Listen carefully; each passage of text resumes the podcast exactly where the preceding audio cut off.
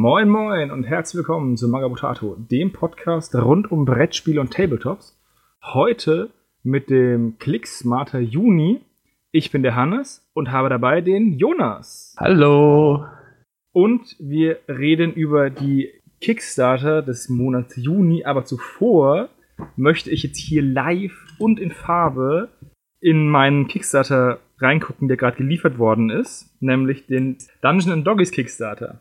Oh Mist, meiner liegt nebenan. Den habe ich nämlich am Teamwochenende endlich bekommen und habe noch nicht reingeguckt, weil ich krach, krach, krach, krach, weil ich mal reingucken wollte während der Aufnahme, um sozusagen wirklich mal einen Kickstarter live zu besprechen und an, ein, so eine Art Unboxing. Es ist so ein bisschen wie eine Pralinenschachtel, ne? Es ist ein, es ist ein Glasig vorne drauf, wo man alle Miniaturen sieht. Und wenn du es dann aufmachst, ist dort, wo die Pappe drauf liegt, auch nichts mehr drin. Es sind wirklich nur diese Modelle. Es ist ein bisschen arg viel Verpackung, muss ich sagen.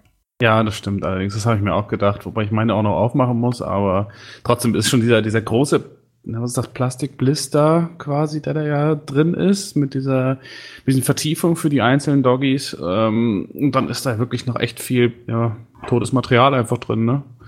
Was cool ist, ist, dass es anscheinend Karten gibt. Also so Postkartengröße mit, den Art, mit Artworks von den Hundis in einer kleinen Tüte.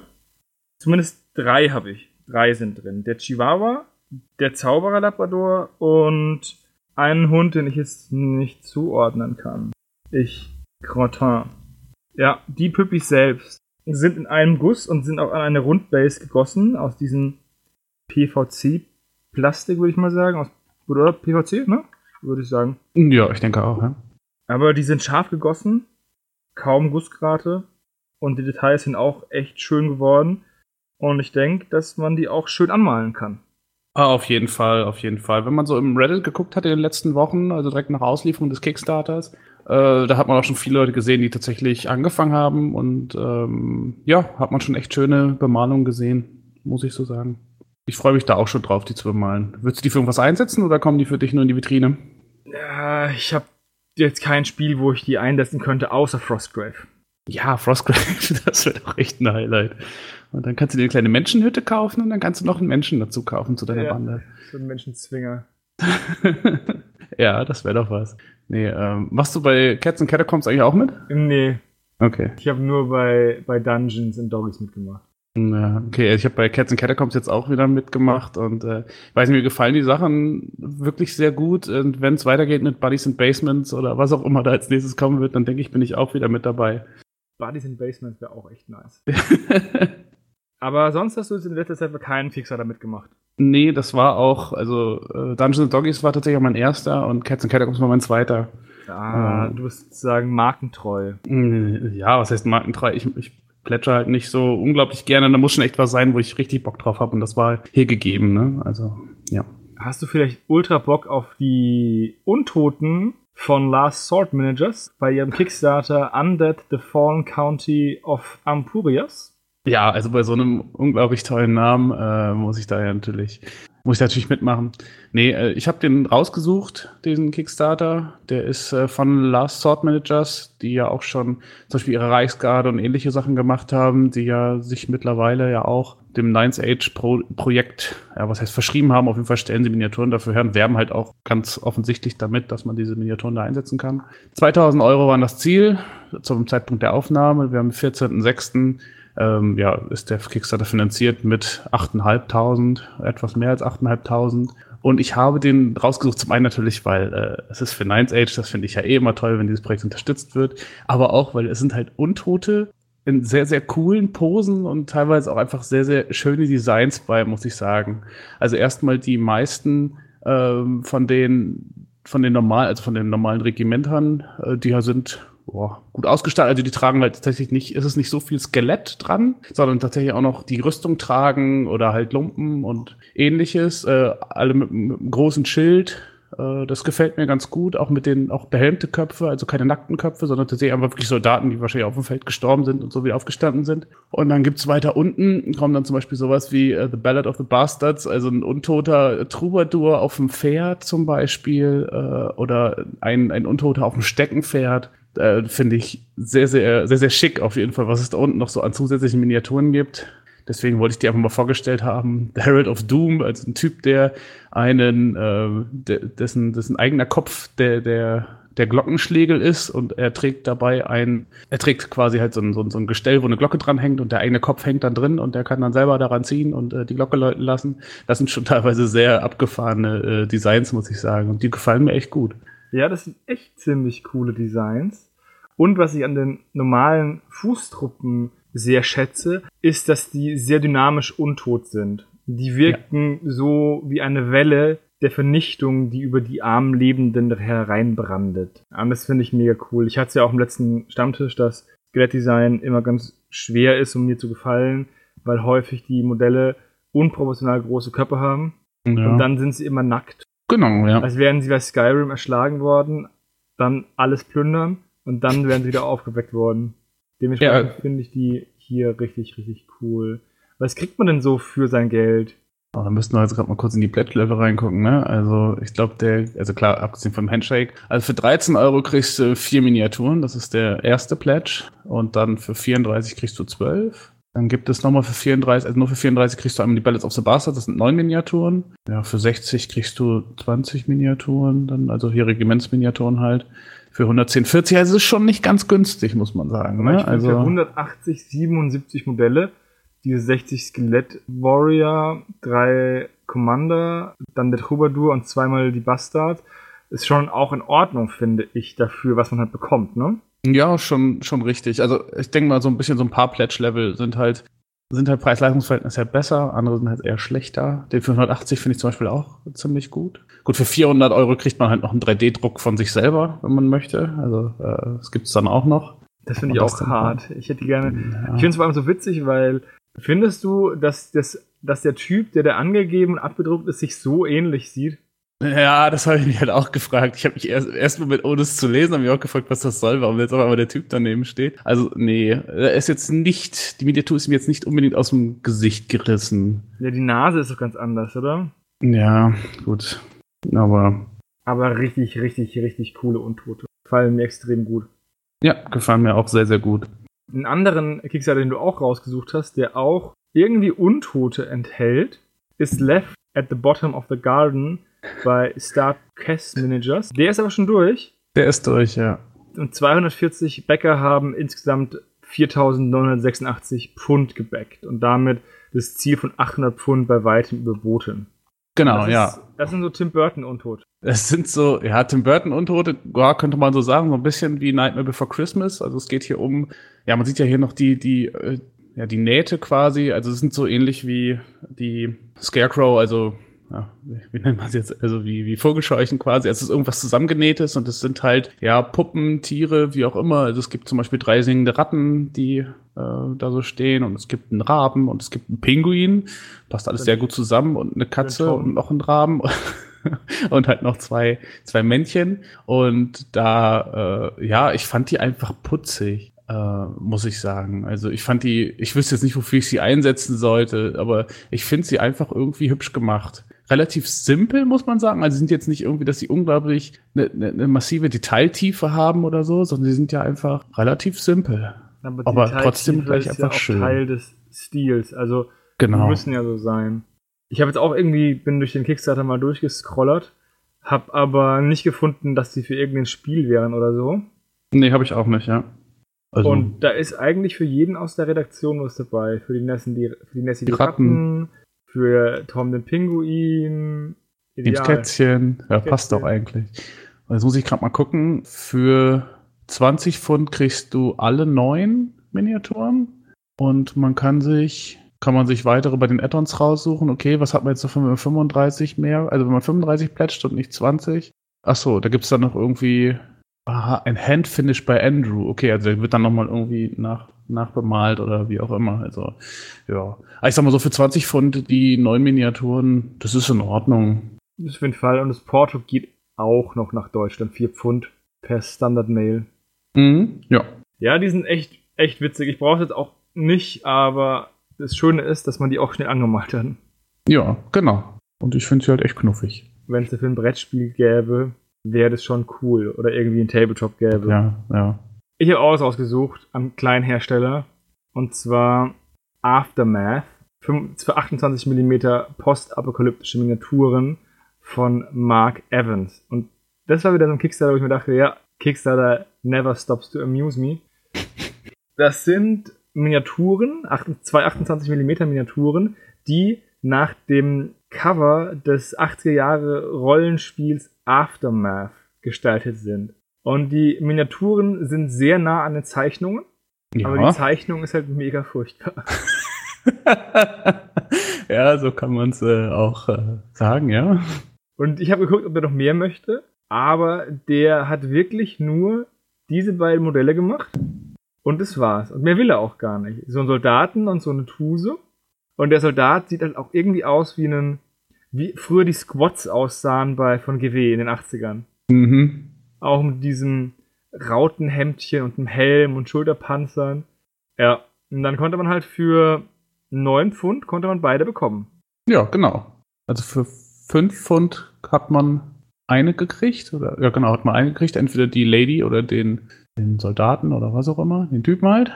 Und 8 okay. Pfund waren die Early Birds und genau. äh, 9 Pfund dann halt die regulären Pledger. Und, äh, Was ich witzig finde, ist Early Bird. Early Bird gets the mutated worm. Das ist, ich dachte erst, man kriegt einen Mutantenwurm dazu, aber es ist, geht nur darum, der frühe Vogel fängt den Wurm. Ja, ja, klar. Ah, witzig. Ja, das ist so ein, der wollte 100 Pfund, also auch echt nicht viel, und hat 3427 Pfund von 159 Bäckern bekommen. Also haben da wirklich ein paar Leute gesagt, ey, ich habe früher Aftermath Math. gespielt. A role-playing game set in a post-Holocaust world. Ist nicht jedes Rollenspiel, was in der Jetztzeit spielt, ein Spiel, das nach einem Holocaust stattfindet? Ja, streng genommen ja. Die Frage ist, ob man es darauf immer reduzieren wird. Weltuntergang heißt es ja auch so ein bisschen bei dem. Ja, genau. Was ich interessant finde, ist die, äh, die Gussform, die da gezeigt wird wo wir es ja gerade mit Materialverschwendung hatten. Da kommt ja, ja, die, ist diese, die ist einfach riesig. Das ist so ein Mühlstein, ja, und da liegen dann einfach so zwei Miniaturen. Was ist das dann noch? Ich glaube, das, das Visier Schwert. von dem Helm und das andere ist das, das, der Säbel, den er da irgendwie extra hat. Alter Falter, das ist aber ganz schon, äh, ja. das ist schon ganz schön eine Menge Platz, die man dafür äh, in Anspruch nimmt. Also hätte ich, hätte ich nicht gedacht, so, weil ich aber auch noch nie gesehen habe, wie Miniaturen gegossen werden, davon mal abgesehen. Aber das fand ich schon äh, beeindruckend ich finde, also auch wenn ich dieses Artwork und auch das Miniaturendesign nicht wirklich attraktiv finde, finde ich es cool, dass so ein Kickstarter umgesetzt wird, wo einfach jemand sagt, ich mache jetzt hier aus den beiden Minis zwei Püppis, aus den beiden Artworks zwei Püppis und bringen die Leute. Jo. Finde ich, finde ich mega cool. Auslieferung wäre September 2019, also wer mitgemacht hat, hat auch wirklich schnell seine Püppis. Ja. Und durch dieses Titelbild wird auch gleichzeitig ein Painting Guide mitgeliefert. Oha die 80er waren schon eine verrückte, verrückte Zeit im Hobby. ja, schon. Ja, und wenn man halt vergleicht, was es halt sonst noch gibt, was du noch rausgesucht hast mit diesen Infernal Chaos Dwarfs, Hobgoblin Ninjas. Mhm. Ja. Ein riesen Kickstarter. Sind es STL-Files? Sehe ich das richtig? Sind das STL-Files? Oder zumindest Nö. werden die Figuren gedruckt, weil du kannst wählen, ob du 10 oder 28 haben. Ja, genau. Also hier bei diesem Kickstarter geht es eben um Chaos-Zwerge oder Infernal Chaos Dwarfs, auch wieder ein Kickstarter, der ja für Ninth Age kompatibel äh, beworben wird. Und ähm, ja, acht, warte mal, was wollen sie haben? 10.000 Dollar. Jetzt haben sie fast 8.000 Dollar. Kickstarter geht noch acht Tage. Mal gucken, ob sie es schaffen. Und wie du schon gesagt hast, die gibt es sowohl in 10 Millimeter, also quasi was so ein bisschen Epic Warmaster, Warmaster Maßstab ist. Ich meine, es gibt ja Leute, die tatsächlich auch Ninth Age in 10 Millimeter Maßstab spielen. So ist ja nicht. Letztendlich muss man sich das ja alles einfach nur umrechnen ja, die ganzen Distanzen und so. Und natürlich auch ein 28 Millimeter und äh, es geht, wie der Name schon sagt, um Chaos-Zwerge. Und ich finde das immer noch faszinierend, dass so eine Armee wie Chaos-Zwerge, die ja vor, von Games Workshop ja schon vor einiger Zeit eingestampft wurde, sich halt immer noch so großer Beliebtheit erfreut, weil wenn man sich mal umguckt, man findet unglaublich viele Hersteller, die Chaos-Zwerge rausbringen. Und dieser Kickstarter ist jetzt auch noch ein weiterer dazu, zumal hier die Designs einfach sehr, sehr, äh, ich weiß nicht, knuffig sind. Das also so die klassischen GW-Designs sind die ja, numerischen Chaos-Zwerge mit diesen ja. großen Hüten also und diesen krassen Bärten. Dieses, genau, und dann halt, halt diese Nasen dann da halt auch so. Ich weiß nicht, ich finde die, ich finde die sehr belustigend, muss ich gestehen. Ja, die wirken immer so ein bisschen aus dem Asterix-Comic. Ja, genau. Genau, das, das könnte auch sein. Und ja, man muss jetzt nicht alles schick finden an dem, an dieser Produktlinie, sage ich mal. Also ich finde auch nicht alles cool. Ich finde diesen Lemaso zum Beispiel, alter Falter, diese Muskeln, das sieht schon irgendwie eher abartig aus fast. Der da Was ich viel finde, sind diese Reiter die da so drauf sitzen mit ihren ganz kleinen Stummelbeinchen. Ja, mit den ganz kleinen Stummelbeinchen können sie überhaupt nicht festhalten und nix, aber ja, okay, komm, was soll's. Ja, auf jeden Fall auch, genau, Hobgoblins gibt's dann natürlich dann auch wieder passend dazu, zu Chaos Hobgoblins, das gehört ja zusammen. der Dwarf Artery Sergeant, der sieht einfach auch geil aus, der sieht einfach aus wie ein Sexspielzeug. Und bei den Artery Units, also der, der Helm, den der aufhat. Muss ich jetzt gucken. Ja, scroll mal runter. das ist von Noppenkonto. ja, genau. Also es sind schon teilweise sehr lustige, aber auch coole Designs dabei, finde ich. Und äh, gut, muss man sich aber auch tatsächlich einiges kosten lassen. Äh, weil die sind, klar, wenn du sowieso so Regiments- oder Rank-and-File-Armeen spielst, dann brauchst du eh immer ganz schön viel Spaß. Äh, jede Menge Miniaturen und ähm, ja, da kann man schon ein bisschen, bisschen Geld lassen. Ne? Du kriegst dafür 55 ja, Dollar kriegst du halt einen Hero on Mount zum Beispiel, also einmal einen Lemasu und einen Zwerg oder so. Ja, für 55 Dollar ein Modell. Ja, gut. Also die Bull-Zentauren finde ich wieder cool. Ja. Die Sache ist doch einfach die, dass du spielst eine Armee, die eigentlich nicht von der Firma hergestellt wird, ja. die das Spiel vertreibt. Dann musst du ja darauf hoffen, dass irgendeiner von diesen Drittherstellern jegliche ja, jegliche Ausrüstungsoptionen oder jegliche ähm, Slot in deinem Armeeorganisationsplan wirklich mal herstellt, damit du alles bekommst. Ja, wobei ich glaube, das ist jetzt bei Chaos Zwang tatsächlich nicht so das Problem. Da gibt es echt viele, die äh, da Miniaturen für herstellen. Und äh, ja, gut, bei Last Sort, die Sachen werden früher oder später auch wieder im Shop landen und ich weiß nicht genau, ob da nochmal was hinterherkommt bei den Sachen. Aber ich glaube nicht, dass das großartig das Problem wäre, bei Chaos Zwergen wirklich alles zu finden, weil wie gesagt, es gibt da sehr, sehr viele Hersteller für. Haben die eine offizielle Ninth Age Armeeliste? Äh, die Chaoszwerge. Ja. Ja, das sind die Infernal Dwarfs. Die haben eine Armeeliste. Müsste ich jetzt reingucken, ob da tatsächlich wie viel man jetzt von dem, mit dem Kickstarter darstellen könnte, das weiß ich ehrlich gesagt nicht. Äh, wahrscheinlich bei weitem nicht alles, aber es gibt dann eine, es gibt dann eine Armeeliste und ähm, ja, es gibt auch viele, die Chaoszwerge spielen, so ist nicht. Da, wie gesagt, du findest halt bei so vielen Herstellern da halt auch Miniaturen zu und ähm, ja, es gibt ja auch, äh, wie ich ja in meiner Themenwoche auch beschrieben habe zu Nines Edge, es gibt ja auch dann so eine Art Wiki, wo du dann halt auch für jeden Eintrag Miniaturen findest ja, welche Hersteller da zum Beispiel jetzt einen Eintrag gemacht hat, der dazu passen könnte. Und ich glaube, dass man dafür alles mehr als einen Hersteller finden wird, für jeden Eintrag, auch bei den Chaos-Zwergen. Also es gibt ein einziges Design, was ich mega dämlich finde. Und das ist diese Dämonenkanone. Dieser Dämonenesel, dem diese dem die, die aus dem Arsch schießt. Ja, ja, ja, das sieht irgendwie. Da fand ich das alte Games Workshop Modell tatsächlich ganz cool, was es damals gab. Die diese Dämonenkanone. Aber ja, Weil, der sieht tatsächlich irgendwie schon sehr albern aus, ne? Ja, das ist doch. Äh, wie kann denn der so viel Kraft aus, mit seinem Arsch aufbringen, dass der dieses Teil daraus schießt? Das sind die wichtigen Fragen hier bei Magabotato. das nächste Mal bei Missbusters. Ja, ja, aber ich weiß, was du meinst. Das sieht schon sehr, das sieht doch total absurd aus einfach. Ja, weiß das passt doch gar nicht zum Setting. Irgendwie. Ja passt das überhaupt nicht zu den Chaoszwergen? Ja, das kann ich dir ehrlich gesagt nicht sagen. Vom Hintergrund her habe ich keine Ahnung, was bei den Chaoszwergen los ist, aber es sieht, es sieht einfach, es sieht einfach blöd aus. Punkt. Ich weiß nicht. Schon arg albern. Da gibt es schönere Kanonen und äh, ja, nee, muss nicht sein. Zumal die andere Artillerie von denen ja auch ganz cool ist. Also die, die Balliste, äh, die dabei ist und diese, ja, diese Raketenlafette, die sie da noch haben, das ist ja dann schon das passt ja ganz gut eigentlich. Und darüber diese Bombarde, die da noch ist, irgendwie, gut, dieses arg bauchig, aber trotzdem alles besser als der Kanonenesel, sage ich mal. Wobei man auch sagen muss, dass die Sachen, wo es dann irgendwie ausgedruckt oder gegossen oder wie sie es gemacht haben, mit den Bildern haben sie auch keinen Gefallen getan. Naja. erstmal ist der, der eine angemalte mega hässlich. Ja. Und dann sind die Bilder auch so unscharf und unproportioniert und es gibt keine Skala, dass du halt nicht weißt, wie groß die Modelle sind. Und Naja, und dann auf diesem Blatt Papier halt irgendwie auch. Und das sieht ja halt, ja. mega dämlich aus. Also ja, es- das ist tatsächlich schade. irgendwie wird der Kickstarter runter dann mega unprofessionell, wo es dann Bilder gegen der Rest oben ist eigentlich ziemlich, ziemlich eindrucksvoll gemacht. Ja. Auch, dass sich diese Dinger drehen, diese Bilder. Ja, genau, das denke ich mir halt auch. Und dann kommst du, und dann scrollst du mal wieder runter und denkst du so, naja gut, jetzt habt ihr irgendwie verloren, weil, äh, ja, was heißt verloren, aber jetzt, es entwertet das Ganze einfach. Es wirkt nicht mehr professionell auf einmal, ne? Also bei den Beispielen vorher irgendwie alles noch schön und gut und dann auf einmal guckst du an und denkst du, bleib. Ja, Ja, man sollte halt einfach seine Modelle gut anmalen, die man verkauft. Und wer das zum Beispiel gemacht hat, ist Wen äh, Wendy's Managers. Die haben The Hamster's Journey. Das sind 40 Millimeter Modelle von, von Scalebro. ähm, ja Zumindest glaube. hängen die damit drin. Und das sind Hamster, die eindeutig an die Zwerge von dem Hobbit Mhm. angelehnt sind. Beim ersten Schriftzug denkt man, ja, Herr der Ringe, aber nein, es ist der Hobbit. Man könnte jetzt darüber spekulieren, wer wer ist. Das erkennt man, glaube ich, recht simpel an den Bärten. Die Sache ist die, ich kann schon nicht die Hobbits im Original auseinanderhalten und aufzählen. Ich habe die Filme halt nicht gesehen, das ist so ein bisschen mein Problem. Deswegen kann ich, wer auch nur, ja, Bücher sind lange her, ich habe es gerne gelesen, den Hobbit, aber ich glaube, die kriege ich auch alle nicht mehr auseinander.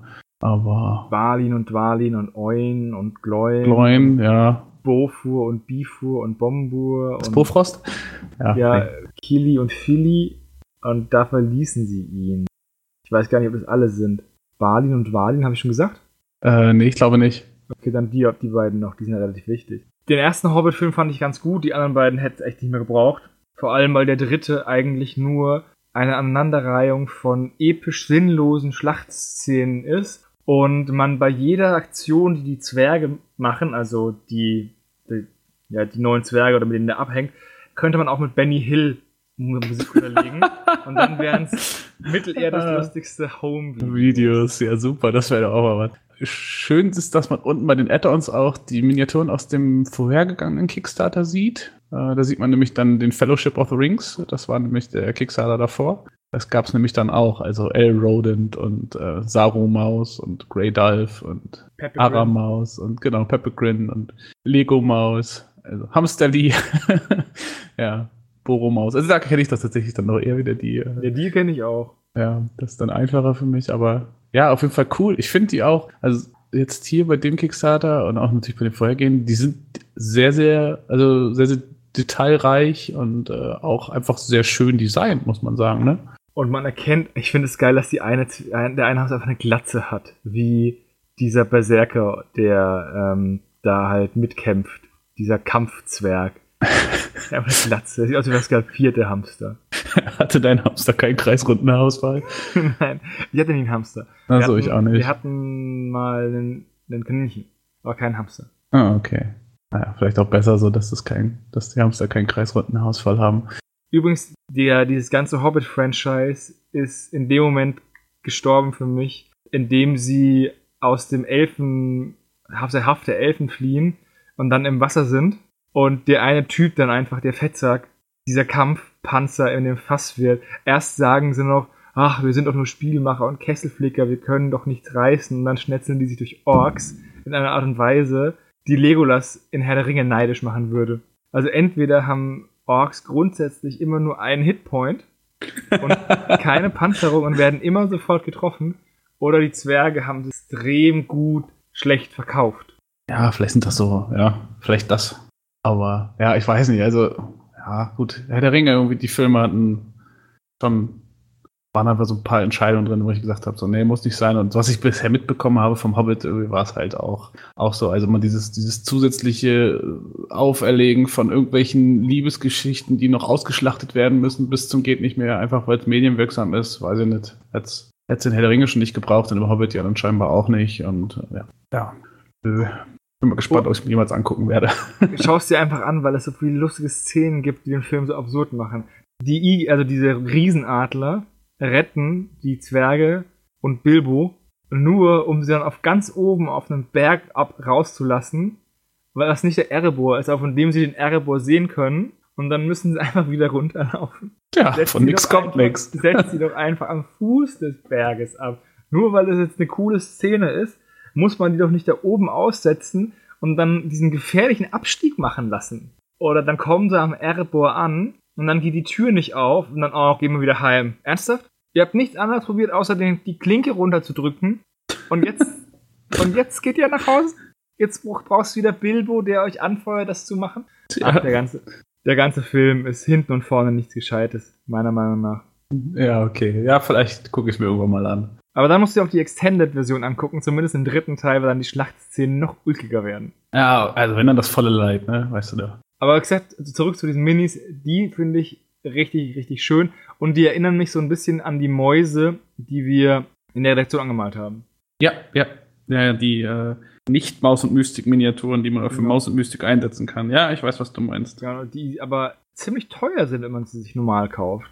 Ja, gut, so ist das Leben, ne? Aber die auch extrem schön sind. Ich habe sehr viel Spaß gehabt, die anzumalen. Ja, Ich habe ja meine ich. nach dieser italienischen Cartoon-Maus angemalt. Der Name ist aber entfallen. Da habe ich ja vorher durch Zufall beim Aufräumen meiner Wohnung hatte ich den Fernseher an und dann lief die lief eine Folge von dem von dieser Kindersendung und dachte ich, weißt du was? So male ich meine Maus an. Ja. So, jetzt mal eins weiter. Wir verlassen den Miniaturenblock und begeben uns in das 3D Printable Terrain. Du hast das rausgesucht, Ja. nämlich Ethelia 3D, Fantasy-Gebäude Mhm. von, ja, wer stellt die denn her? Äh, Black Black, Magic Magic, Pixels. Mhm. Äh, ja, ich kann ja kurz was dazu sagen. Also, wie du schon sagst, es geht um 3D-druckbares Fantasy-Gelände. Äh, Ziel waren 2500 Pfund. Sie haben bekommen 4252 Pfund. Der Kickstarter ist auch schon durch. Und hier hat man eben halt 3D-Druckdateien bekommen für besagte Fantasy-Gebäude. Und ich habe es eigentlich nur rausgelost, weil ich finde, das erinnert mich an, an ein ganz bestimmtes Franchise, die diese Designs, und zwar an das Warcraft-Franchise. Ja, Von stimmt. Blizzard. Das könnte so ein bisschen, auch, Äh, weil halt auch die Dächer halt so blau Ja, sind. genau. Ja auch so ein bisschen wie die Sachen von der Allianz. Genau, ich finde auch zum Beispiel, wenn man sich das Citygate anguckt, irgendwie mit diesem Stern vorne drauf und so, das sieht schon, also für mich sieht das sehr nach Warcraft-Franchise aus. Abgesehen davon, ähm, ich weiß gar nicht, ob das Open Lock ist oder sowas, auf jeden Fall sind die Teile halt auch miteinander kombinierbar zum Teil, also die Mauern und so, die sind wohl irgendwie mit so einer Clip-Geschichte äh, kombinierbar. Die sind auch ganz nett eigentlich, so also von innen bespielbar, wie es wie es sieht man, also in den Videos und sowas kann man, sieht man ja auch, dass das Ding auseinandergebaut werden kann, die einzelnen Häusern und so. Finde ich ganz cool. Und hier kriegt man ja auch wieder für, gut, ist jetzt natürlich so eine Frage, es ist relativ teuer, stelle ich gerade fest, oder es war relativ teuer. Du kriegst für 10 Pfund kriegst du halt ein kleines Haus und halt limitierte Stretch Goals, was auch immer das jetzt heißen mag. Und für 20 Pfund kriegst du halt zwei Häuser. Also ein Craftsman's Haus und ein Simple Haus. Dafür, dass du das noch selber wieder drucken musst, ist das schon gar nicht so günstig. Stelle ich mal fest. Und für 50 Pfund kriegst du halt die City. Das besteht dann halt eben aus den, natürlich nicht, kriegt man nicht so und so viele Häuser, sondern kriegt halt die STL-Dateien für so und so viele Häuser. Da kriegt man halt, ja, Mauern und Türme, irgendwie eine Mansion, großes Haus, das Craftsman's Haus und das Simple Haus. Das geht schon wieder fast, weil, ja, Mauern muss man sich sowieso immer mehr auf, äh, ausdrucken. Ja, und dann gibt's halt tatsächlich noch einen Pledge für 250 Pfund, wo man dann noch die Rechte kriegt, das Ganze auszudrucken und zu, also und zu verkaufen. Ne? Also die, aber ja, trotzdem, also es gab, gab günstigere STL-Kickstarter, würde ich sagen. Ja, das ist ja genau das, was ich gemeint habe, in mal in einem Clicksmarter zuvor, dass SCL-Files eine gewisse Preiskategorie nicht überschreiten dürfen, auch wenn sie es von der Arbeit von dem 3D-Design auf jeden Fall wert wären, sagen so, boah, 10 Euro für eine, für eine Datei für ein Haus, das war teuer, für 10 Euro kriegt ihr aber auch einen Blister hier von Freebooters oder so, ne? Ja, Aber schön sehen die eigentlich schon aus, zumindest die, die Grafiken. Unten haben das noch ausgedruckt. Ja. Da macht es eigentlich auch einen soliden Eindruck. Das, das Simple House zumindest mal. ja. Ich ja, hätte das jetzt irgendwie voll Bock, Warcraft 2 zu. Mach doch. Also nach der Aufnahme natürlich. Ach so. Mal gucken, gibt es das bei Steam? Kann man sich das Nee, nee, nee. Wenn, wenn dann, wenn dann gibt's das Äh, bei, bei- bei Blizzard. Bei Äh, genau weiß ich aber ehrlich gesagt gar nicht. Ich glaube, da kam irgendwann mal Warcraft 3 raus, aber ich weiß gar nicht, ob es Warcraft 2 äh, da gibt. Aber müsstest du mal nachschauen. Und was brauche ich wahrscheinlich irgendwie so einen Emulgator oder wie das heißt. Emulgator, genau.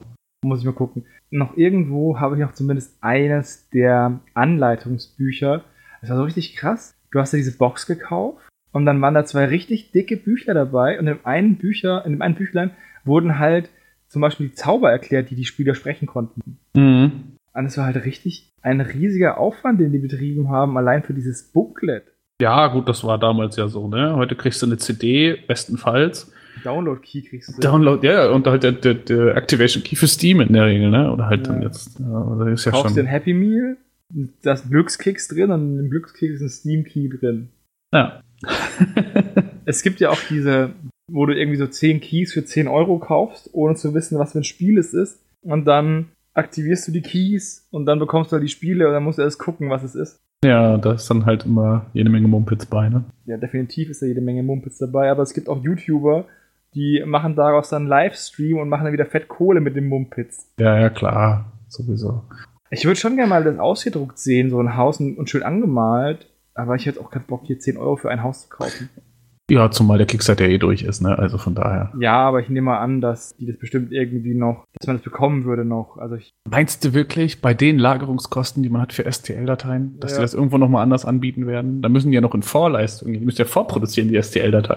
genau, die müssen immer, siehst du so einen Typen, so einen Praktikanten, der muss immer kopieren, Einfügen. einfügen, kopieren, Kopieren, einfügen.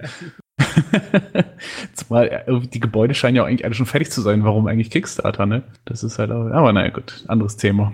Ja, weil die Sache ist ja auch die, ist ja jetzt schon so ein bisschen Hochelfendesign, wenn man es mal bei Ninth Age oder Warhammer Fantasy betrachtet. Es ist halt ein sehr limitierendes Design. Also Ja. du, entweder kaufst du alles bei denen oder es sieht halt irgendwann doof aus. Ja, Fakt. Und dann, Weil- dafür sind es dann doch relativ wenige Designs, ne? Weil es halt irgendwie ein kleines Haus, großes Haus, der Craftsman Shop, Mauern, Türme Mensch, nice. und dann ist durch. Aber das ist wieder dieses normale Geländebauproblem. Ich habe eine Stadt gebaut und sie hat ein Krankenhaus und eine Polizeiwache und einen Supermarkt und kein Wohnhaus. Für, für, mein, für mein Modern System. Es gibt immer nur besondere Orte und nie irgendwie ein Wohnhaus. Das Problem hatte ich früher schon bei Lego City, ja. Da gab es ganz, ganz wenig mal irgendwie Wohnhäuser, aber du hattest irgendwie immer alles andere. Krankenhaus, Bahnhof, so, und Feuerwehr, Polizei natürlich und alles Mögliche, weißt du, alle äh, ganze Baustellen, Trupps, ja. Das war ja Weil immer das alles, Ding wurde alles nie da. fertig. Ja, genau. Hast du deine Platte einmal aufgebaut, ey? Die haben die Straße nie fertig gekriegt, ey. Die Schweine. Naja, aber Wohnhäuser, naja. Ja, Wohnhäuser gibt, gibt es ja in den letzten Jahren auch recht viele. Ja, ich weiß. Aber, Aber trotzdem. früher war das echt ein Problem. Ja. In der guten alten Zeit. Nicht so wie auf meiner 15 mm Erster und Zweiter Weltkrieg-Platte, da habe ich jede Menge Wohnhäuser. Das ist krass, ja. Also die sind, von, von welchem Anbieter sind die nochmal? Die sind von Sarissa gewesen. Oder sind sie von Sarissa, ja? Ja, die sind, diese 15 mm Häuser sind echt hammergut. Ah. Das hat mich echt überrascht, wie gut die aussehen. Ja, mich auch. Ich war auch schwer begeistert, auch vom Zusammenbau und so. Wie viel Spaß Kohle haben denn, haben denn alle Häuser zusammen gekostet? Oi, oi, oi, oi. Ich glaube irgendwie, ich habe für 14 Bausätze 140 Pfund bezahlt. Also 10, Euro, 10 Pfund pro Bausatz. So ungefähr, genau. Also da waren natürlich ein paar größere, äh, also da war zum Beispiel sowas wie die Kirche dabei, die natürlich ein bisschen teurer ist, oder auch das, ähm, das Anwesen, was ich dabei hatte. Und davon halt auch ein paar kleinere, zum Beispiel den Brunnen oder so. Ja, cool. Also das sieht einfach sehr cool aus, der ganze Kram. Wir haben aber dieses Mal nur einen einzigen Gelände 3D Kickstarter, nämlich die Ophelia. Und wenn wir jetzt auf den nächsten Kickstarter gehen, gehen wir schon in die Brettspielrichtung Mhm. oder allgemein Komplettspielrichtung, wobei das auch gelogen ist, weil Tally-Ho Games, geiler Name, geiles Logo, Mhm. haben ihren ersten Kickstarter rausgebracht und es ist Hand Saboteur.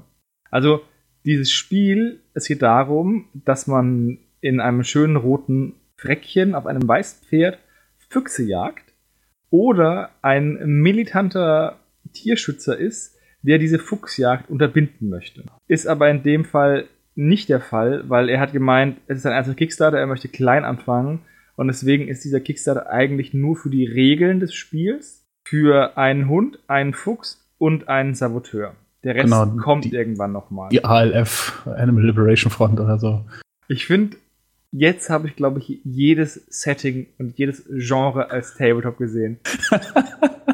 Äh, gab schon was zu kochen? So, okay. so, so ein Küchentabletop oder so? so, so das Household Heroes. Oder Overcooked quasi dann so, wo man dann, ja, ist egal. Auf jeden Fall. das finde ich, allein schon, ich finde die Idee mega witzig, dass man das halt macht. Irgendjemand hatte die Idee, keine Ahnung, nachher durchzechten Nacht, ich mache einen Tabletop mit, mit Fuchsjagd. Mhm. Und die Gegenspieler müssen das halt sabotieren. Und ich habe irgendwelche Modelle und Artworks und Regeln raus. Der Kickstarter ist erfolgreich gewesen. 41 Bäcker haben 1252 kanadische Dollar geplätscht. Also das Spiel kommt nicht aus, aus England, wie man meinen könnte, sondern aus Hamilton, Kanada. Ja, und 900 wollte wollten sie haben, ne? 900 wollte haben, also ist auch überfundet in einer positiven Art und Weise. Jo. Ja, verrückt. Ja, was kriegt man? Für 35 Dollar kriegt man die Regeln und die drei Modelle. Oh. Ja. Gut, muss mal sehen, wie das Ganze weitergeht. Ob, ob tatsächlich auf den Erfolg jetzt aufgebaut wird und wir dann halt auch den Rest mal irgendwann sehen werden bei Zeiten zu dem Spiel. Ich denke, jetzt wird es erstmal ausgeliefert, soll jetzt auch noch dieses Jahr im August äh, ausgeliefert werden, beziehungsweise äh, im Oktober, wenn man die bemalten Modelle haben wollte, weil das gibt's auch. Ich bin mal gespannt, was da äh, tatsächlich hinterherkommt. Wobei die Regeln gibt es nur als PDF, ne? Ja, ja erstmal, der wollte auch ein Hardcover machen. Naja, gut, drucken ist halt immer so, ist ja eh ja. so ein, so ein Nullsummspiel in der Regel. Also von daher ist das kann ich ja schon verstehen, ja. Und das Beste ist die Abschlussworte. It is loads of fun, I promise. ja, wer glaubt denn bei so einem Kickstarter eigentlich nicht? It's loads of fun, I promise. Neun von zehn Zahnärzten empfehlen. Ja, ja, ja cool. Und hier um. auch fast fun and a bit tense at the end von Liam, Playtester. An exciting game of strategy that's lots of fun, Chris, Playtester. Die sind anscheinend verwandt, weil die beide gleich, gleichen Nachnamen haben. Chris Playtest und Liam Playtest. Ah, ja, okay. Und dann gibt es noch James Needy Cat Games, was auch immer. Also das ist ein komischer Needy Nachname. Cat Games aber... ist anscheinend eine Firma. Du Trottel. Ah. Ach so, ich bin der Trottel. Ja, okay. Ja, weil da ist nicht ein Link, auf den man klicken kann, da kommt man zu Needy Cat Games. Achso, ich das wäre jetzt im Facebook-Profil. Aber gut. Mich dieses Setting so ein bisschen von den Socken gehauen. Weil es einfach so verrückt ist. Es ist nicht what the fuck verrückt, aber es ist sehr witzig verrückt. Ja, definitiv. Also finde ich, finde ich sehr witzig. Und obwohl das eigentlich wirklich so eine relativ, also trotzdem sehr cool aufgezogen, der ganze Kickstarter, muss man sagen, ne? Ja, und die bemalten Bilder sind besser als die bemalten Bilder von den, ja. von den Chaoszwergen. Und ihren kackenden Esel. ähm, dann kann ich eigentlich gleich weitermachen und auch noch ein, also jetzt ist wirklich ein Brettspiel, andere ein Skirmisher. Ein Brettspiel habe ich rausgesucht, wo allein schon das Bild mich anspricht. Da ist nämlich ein Taucher drauf mit so einem geilen Hardhead Taucheranzug. Das heißt The Refuge Terror from the Deep. Und es geht darum, dass eine Gruppe von Tauchern ein deutsches U-Boot aus dem Ersten Weltkrieg vor der Küste von Schottland untersuchen. Und dann werden sie von einem Kraken angegriffen die Spieler müssen entweder, also es gibt, gibt Solo-Modus, Co-op oder gegeneinander. Und die müssen halt, also der erste, rein theoretisch, wenn man gegeneinander spielt, muss einfach nur zur Rettungskapsel und raus, um halt gegen, und du musst halt gegen die Tentakel kämpfen. Und die verschiedenen Felder auf dem Spielfeld lösen Effekte aus. Zum Beispiel, dass du mit einem anderen Taucher tauschen kannst oder dass ein Tentakel kommt oder sonst irgendwas. Ja, und da sind auch sechs Modelle dabei, sechs Tauchermodelle und die sind auch richtig, richtig cool, finde ich. Ja, auf jeden Fall. Der eine ist so ein bulliger Typ mit einer Harpune und der andere. Der mit dem Anker ist ja geil. Das ist eine Frau. Oder die mit dem, mit dem Anker. Das ist anscheinend eine Russin. Surprise, surprise. Ankerweitwurf, alte russische Traditionskampfsportler, ey. Ja. Die Modelle ah, sind cool. extrem cool und das ist eigentlich vom Setting her macht das eigentlich einen echt guten Eindruck. Ja. Was kostet denn so ein Spiel? Das habe ich gar nicht geguckt, weil ich ja immer in die Verlegenheit komme, es zu backen. Ähm, 49 US-Dollar, das Base Game. Und dann gibt es noch das Surf and Turf Refugee Bundle. Da gibt es anscheinend irgendwie noch eine Erweiterung, A Race for Survival. Die kostet dann 79. Und Ladenbesitzer kriegen dann noch ein extra. Und du, kriegst, also du kriegst alle Stretch Goals und du bekommst hier noch ja. die Kickstarter Exclusive Crossover Characters. Das ist anscheinend hier. Haben wir auch fast alles unlocked, ne? Ich glaube, bis auf bis auf den letzten für 53.000 Dollar. Das ist der letzte. Da gibt es dann irgendwie größere Tokens. Okay. Ansonsten haben sie auch echt alles freigeschaltet. Wie lange geht denn der noch? 13 Tage. Da bin ich in Verlegenheit mitzumachen, weil ich das richtig, richtig cool finde. Halt Auslieferung Juni 2020, also wieder noch ein Jahr warten. Und Ja. Shipping, boah, Shipping 30 Dollar. Eieieiei. Eieiei. Also wenn du das Base Game bestellst, hast die Hälfte Ship, also hast du Shipping eigentlich quasi Also- nochmal komplett oben drauf. ja, also für das Surf and Turf Pledge, der kostet, wenn du es in einem aus Deutschland halt pledge, kostet er halt einfach 109 Dollar. Statt 79, ja. Ja, und 109 Dollar, ich rechne das mal schnell um, 109 Dollar in Euro sind 96,99, also ein Huni hat man da halt schon weg. Ja, das ist schon viel. Und das, obwohl der Dollarpreis sehr gering ist, Zeit. Sagt mir zumindest diese Grafik. Aber die Skala ist 88 Cent, 89 Cent und 90 Cent. Also wir haben dann einen recht geringen. Ja, das, das hier, das äh, teure Shipping macht mir ein bisschen, ein bisschen unsympathisch. Also, weil du halt echt ein Drittel nur für Porto zahlst. Ja. Ich muss das überlegen. ja, überleg dir das mal. Hast ja noch ein paar Tage Zeit. Ja, und ich habe halt Geburtstag, Jonas. Wann hast du Geburtstag? Im Dezember. Im Dezember. Okay. Kann Steht das bei uns im Kalender drin? Ich bestimmt. schon. Also, Gut. falls auch jemand in den nächsten 13 Tagen ein Geschenk für mich sucht, also das würde ich nehmen. äh, clever, clever. Ja. Du hast aber auch zwei Brettspiele rausgesucht. noch, Ja, obwohl du ja eigentlich Brettspiele kacke findest. Nein, das ist falsch. Also, ich muss, ich muss jetzt mal mit aufräumen. Also, ich finde Brettspiele nicht per se kacke. Das Problem ist einfach, dass ich jemand bin. Also, ich habe halt Probleme, mir schnell viele neue Regeln zu merken. Und Brettspielabende verliefen eigentlich immer so bisher oder häufig so, dass man drei Stunden damit verbracht hat, irgendein super komplexes Brettspiel beigebracht zu kriegen, um es dann nochmal irgendwie drei Stunden lang zu spielen und danach hat man es eigentlich nie wieder gespielt. Also mit einer festen Brettspielrunde wäre das vielleicht noch was anderes, aber ich bin halt nicht so der große Brettspielfan, einfach weil ich mir das nicht. Ja, ich bin froh, dass ich meine zwei, drei Tabletop-Systeme habe, die ich im Kopf habe und ansonsten da immer ein Neues zuzuschaufeln, da fällt wieder alles weg. Das ist, äh, nee, deswegen kann ich halt nicht so gut mit Brett spielen. Ich habe ja auch, also wir haben ja auch ein paar hier zu Hause, aber halt echt nicht viele, sondern wirklich auch nur Sachen, die halbwegs einfach sind. Und äh, ja, das ist so eher der Grund, warum ich eigentlich keine Brettspiele kaufe, plätsche, wie auch immer.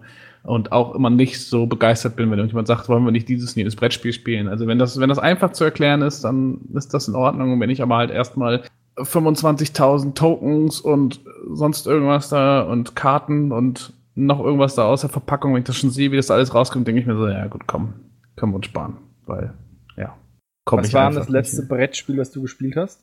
Das letzte Brettspiel, was ich gespielt habe, oh, äh, das verhalten mal kurz mit euch. Boah, das ist ja schon ewig her. Das ist ein Kartenspiel, oder? Ja, es ist ein Kartenspiel, okay. Letzte Brettspiel war Maus und Mystik dann, äh, was ich gespielt habe. Ich glaube, mein letztes, was ich gespielt habe, war der Eiserne Thron. Aha, Das Game of Thrones Spiel. okay. Das war ziemlich cool. Haben wir zwei Runden an einem Nachmittag gespielt. Mhm. War ziemlich cool. Ich habe keine von beiden gewonnen, weil ich glaube ich nicht aggressiv genug spiele.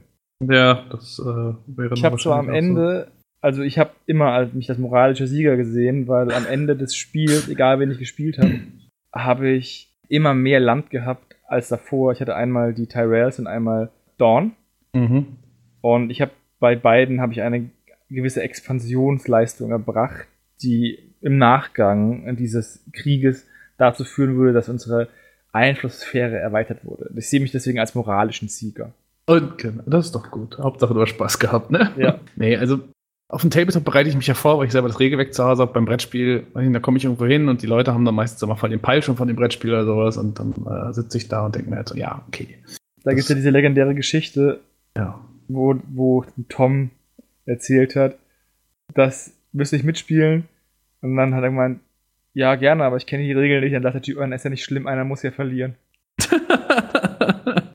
Richtig, richtig arschig. ja, aber so ist das. So kennen Aber wir jetzt Tom. zurück zu den beiden Ja, Spielen, die du genau. rausgesucht hast. Und Und zwar Ja. ist das Monstro City Rampage. Ja. Genau, damit fangen wir erstmal einfach an. Ne? Ähm, beide Brettspiele haben was gemeinsam. Eines, also das nächste, das basiert unmittelbar auf einem Computerspiel und dieses äh, erinnert mich sehr stark an eins. Der Name Rampage könnte es vielleicht schon sagen.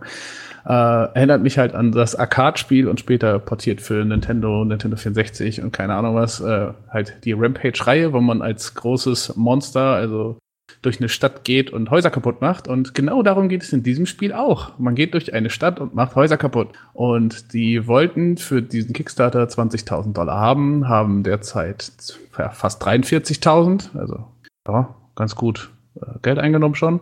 Das Ganze läuft noch bis zum 18. Juni.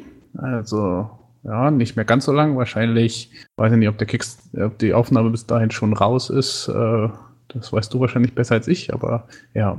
Ja, ähm, ich werde dich versuchen, heute noch so schneiden. Also oh, heute morgen. Also, dass okay. schnell rauskommt. Also, für 65 Dollar kriegt man nämlich das Spiel mit Erweiterung und irgendwie Loyalty Credits, keine Ahnung was, ist ja auch egal. Äh, das Ganze soll im Januar 2020 ausgeliefert werden und ja, man hat ein Spielbrett und auf diesem Spielbrett stehen eben ähm, kleine Häuser, markiert durch wahrscheinlich unterschiedliche Höhenlevel halt irgendwie mit diesen, äh, so wie das aussieht. Und man hat eben die, die Monster. Jeder Spieler spielt scheinbar ein Monster und geht dann da eben durch und man muss dann eben die Häuser kaputt machen. Ja? Und das Ganze ist App unterstützt, sehe ich gerade äh, oder kann zumindest App unterstützt sein. Das macht es irgendwie ein bisschen wieder ungeil. Das finde ich irgendwie mal ein bisschen komisch bei Brettspielen. Aber nichtsdestotrotz, äh, mir gefallen die Designs der Monster. Also wir haben unseren obligatorischen Gorilla, wir haben ein großes Krokodil oder was auch immer das sein soll, halt irgendwas in die Richtung. My name ähm, Donkey Kong. ah, Grüße gehen raus. Dann gibt es ein großes äh, Nashorn, so wie es aussieht, und eine Schildkröte mit einer mit einem Flammenwerfer oder ähnliches auf dem Rücken, Torti-Shell. Ja, äh, ja, ich finde, es macht einen unglaublich coolen Eindruck. So vom, vom optischen her, das gefällt mir echt, echt gut. Und wie gesagt, ich machte dieses Setting halt damals bei Rampage, das fand ich schon toll. Ja, und mit der Erweiterung kommen halt noch weitere Monster dazu. Das eine aus wie ein Panda. Und dann gibt es noch so eine, so eine, ja, die Pflanze aus Super Mario, wie es scheint. Und ein Drachen und keine Ahnung, was das letzte sein soll. Ähm, Ah, warte mal, vielleicht sieht man das hier nochmal. Aber sei es drum, äh, gefällt mir auf jeden Fall alles ziemlich cool und ich habe tatsächlich auch nochmal überlegt, ob das nicht ein Brettspiel wäre, auf das ich Bock hätte. Einfach, weil ich das unglaublich ansprechend finde. Ah, das letzte ist tatsächlich eine Ziege. Eine riesige Ziege. Wer kennt es nicht? Angriff der Killerziegen. Wenn du mal äh, Goat Simulator gespielt hast, dann äh, weißt du das. Aber ich habe nie Goat Simulator gespielt. Ich ja, dann hast, hast, du was verpasst. Ich habe aber neulich der Weiße Hai geschaut und mal dann den Wikipedia-Eintrag zugelesen. Und dann bin ich den Wikipedia-Artikel von Tierhorror und keinen Film, den ich gefunden habe, in dem Ziegen eine größere Rolle gespielt haben. Ameisen, gerne. Oder Spinnen oder so, aber keine Ziegen. Wusstest du, dass, die, dass, der, dass der Film Der Weiße Hai auf dem Roman Der Weiße Hai basiert und der Roman Der Weiße Hai auf einer wirklichen Serie von Haiattacken im Jahre 1916, die heute nicht ganz aufgeklärt sind.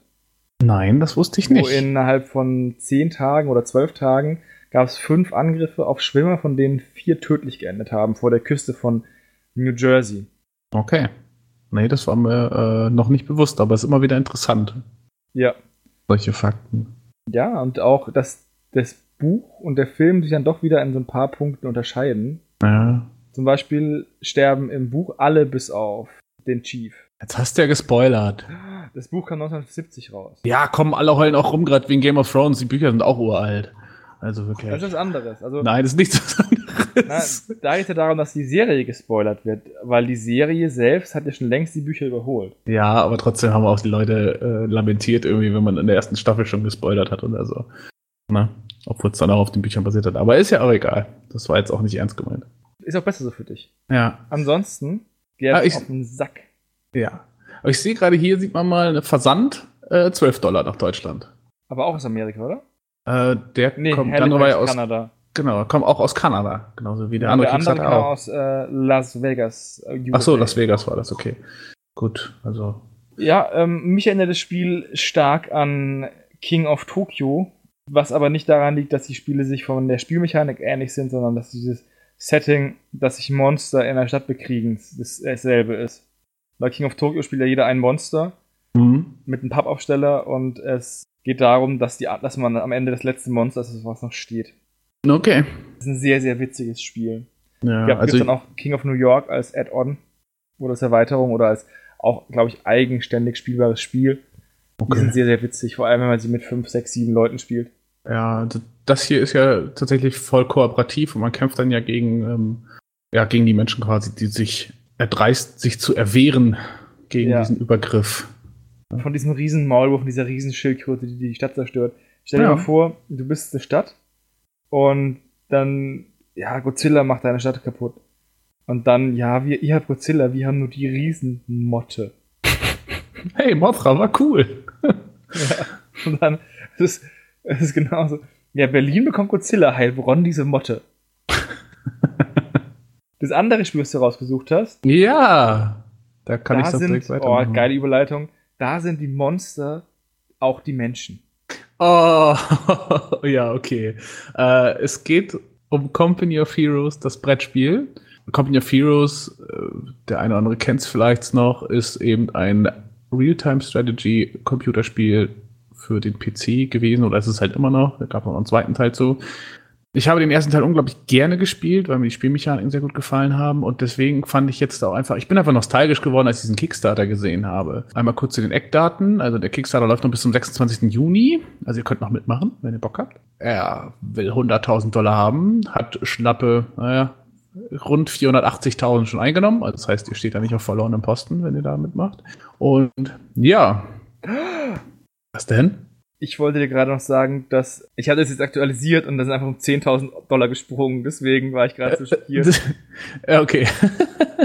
weil ich dachte, hä, was sagst du da für eine Kackzahl an? Ich habe eine ganz andere stehen. Aktualisieren. Ah, er hat die richtige angesagt. Ja, siehst du, also hier äh, Qualitätsjournalismus.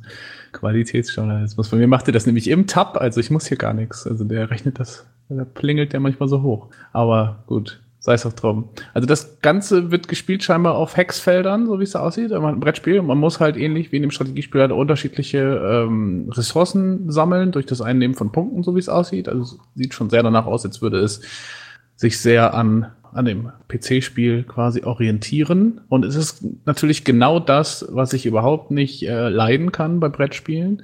Also es sind drin, also in dem, in dem Grundspielset, da geht es sogar einigermaßen noch. Also das Grundspielset für 65 Dollar, da kriegt ihr 18 Fahrzeuge im Maßstab 1 zu 120. Also nicht direkt äh, anwendbar auf Flames of War oder ähnliches, so wie das aussieht. 78 Miniaturen, also ne, Infanteriesoldaten, 25 Würfel, 12 Trays, damit ihr nicht alle 78 Miniaturen einzeln bewegen müssen, zwei Karten. Und äh, ja, das, das geht ja noch. So, und da gibt es auch noch die, die Tiles, die man da, zehn Stück von denen. Und dann gibt es dann aber die weiteren Sets, wo man dann halt mehr kriegt, wo man das Brettspiel scheinbar auch größer machen kann. Und da geht dann schon los mit äh, 120 Markern zum Beispiel. Und dann kommen noch diese ganzen Karten dazu und überhaupt und sowieso. Also es sieht sehr, sehr umfangreich aus, gleichzeitig auch sehr, sehr cool, muss ich sagen. Also mir gefällt diese Qualität des Brettspiels, so wie es aus, also wie man das halt auf den Bildern sieht, also von den Hextiles. Das sieht sehr, sehr cool aus. Ähm, und mir gefallen auch tatsächlich die Gebäude, die es dann noch gibt. Und die, die Flaggenmasten sind jetzt eher unspektakulär, aber die Gebäude und auch die, ja gut, die Marker sehen aus wie, wie Pox. Ja, kreisrund. aber, die, aber die Fahrzeuge, die haben auch echt ein geiles Detail. Also die könnte man tatsächlich, wenn sie im richtigen Maßstab wären, äh, ganz gut eigentlich fürs Tabletop einsetzen, finde ich. Ne, wenn man da weiter, äh, sieht man unten weiter mehr Bilder. Gut, die Infanterie ist halt ja, generisch halt. Ne? Da hast du eine Bazooka-Infanterie, die sehen alle gleich aus. Gut, das ist jetzt halt auch in Anführungsstrichen nur ein Brettspiel und da ist es dann auch einfach nicht so wichtig. Da geht es ja darum, dass es eindeutig zu identifizieren ist und dann ist es auch in Ordnung. Aber gefällt mir ganz gut. Zumal bei den Panzern sind sogar die Türme drehbar, wie es aussieht. Das ist ja richtig edel. Also nicht mal so ein Guss äh, PVC, sondern schon ein bisschen was Besseres. Ich finde es faszinierend, dass wenn es wirklich ganz nah am PC-Spiel ist, dann frage ich mich, warum spiele ich nicht einfach das PC-Spiel? Ja, weil da kannst du den Multiplayer knicken, weil die Deutschen sowieso nur aus Sandsäcken Hakenkreuze bauen und nicht mitspielen. Also das ist halt einfach so. Nee, Quatsch, keine Ahnung, aber das, warum gibt es überhaupt Brettspieladaptionen? Ähm, ich weiß jetzt nicht genau, wie hundertprozentig nah das dran sein wird, aber mir gefällt es auf jeden Fall von der Aufmachung her finde ich es extrem gut. Es ist für mich, für ein Brettspiel halt wieder viel zu viel kruscht äh, dabei. Aber ja, ich denke auch, dass das erreichte Pledge, also das, was bisher die Kampagne erreicht hat, spricht schon für sich selber. Brettspiele gehen halt immer ganz gut oder gehen häufiger ganz gut, gerade wenn sie so gut aufgemacht sind. Und ähm, ja, man sieht ja auch schon, es gibt unterschiedliche Würfel mit Upgrade und Status und Effekt und ja, Ne? Also da, das scheint auch relativ gut in die Tiefe zu gehen von den Regeln her, so wie es aussieht. Ja, bin mal gespannt. Vielleicht holt sich das hier jemand und kann mal darüber berichten, wie das, äh, wie sich das so spielt. Ich habe Companies of Heroes nie gespielt. Ja. Deswegen kann ich dazu nicht sagen, wie nah das dran ist. Ja. Und ich gehe mit dir auch ein bisschen d'accord, dass irgendwann so auch Brettspiele auch einfach riesig als groß werden können. Ich erinnere mich an Access and Allies, wo sie irgendwie drei Stunden aufgebaut haben und dann einfach drei Stunden gespielt haben. Dann haben sie, ja, oder acht Stunden gespielt haben, dann waren sie mega müde, aber das Spiel war immer, immer noch nicht fertig und haben sie alle eingepackt. Naja. Ich hatte so bekannt, paar Bekannten, die haben sich regelmäßig getroffen in dem Spieleclub, wo ich dann immer 40k gespielt habe. Und die haben richtig viel Access and Allies gespielt, aber sind nie fertig geworden. Tja, apropos Access and Allies, weiter unten kommt dann nämlich noch eine, äh, ein Graph, wo andere Brettspiele in dem gleichen Setting äh, aufgetragen sind. Und auf der X-Achse ist die ähm, Komplexität und taktische Tiefe aufgetragen, auf der Y-Achse Ökonomie und Ressourcenmanagement. Einheiten fehlen. Ja, das muss man sagen. Ich weiß nicht genau, was sich Komplexität bemisst. Ist das irgendwie Hektar auf äh, Stundenkilometer oder so? Keine Ahnung.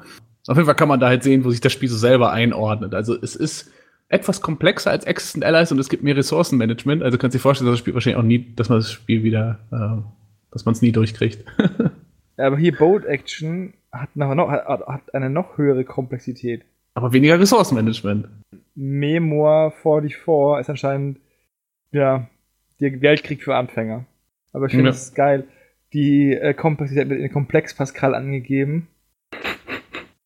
Und die äh, äh, Ressourcenmanagement in Kapitalismus pro Einwohner.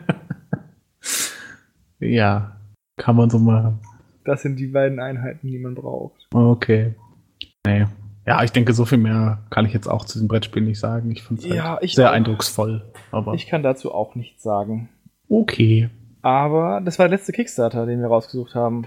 So Oder ist den es. du rausgesucht hast. Ich hatte ja heute gar nicht so viel rausgesucht, weil es gar nicht so viel coolen Kram meiner Meinung nach zu sehen gab. Und es gab auch echt nichts, also großartig, wo man sagen würde, what the fuck, was ist das für ein Kickstarter? Weil das hatten wir dieses Mal halt auch nicht, ne? Ja, keine, keine Dungeon Rucks. Ja, also das ist schon eher ungewöhnlich. Also echt so die letzten vier Wochen durchgeguckt und die Kickstarters war halt so, ja, das ist ganz nett. Also es war jetzt auch nichts dabei, wo ich sagen würde, oh mein Gott, das muss ich jetzt unbedingt gekauft haben. Tatsächlich aber auch echt nicht so wirklich was dabei, wo ich sagen würde, oh mein Gott, warum? War einfach, ja, weiß ich nicht. Sommerloch? Ja, oder sie haben einfach gecheckt, dass man, wenn man guten Kram produziert, mehr Geld bekommt, als wenn man kruden Stuss produziert. Das kann man, äh, ja, das kann natürlich auch so sein. So, aber das war's dann für den Clicksmarter Juni. Wir hören uns wieder im Stammtisch, also zumindest mich. Im Stammtisch wird auch eine große Ankündigung gemacht. Also nicht verpassen. Und ansonsten bedanke ich mich für dich, dass du, äh, bedanke ich mich bei dir, Jonas, dass du da warst. Ja, immer wieder gerne. Und wir sprechen uns auch wieder die Tage. Adieu. Bye, bye.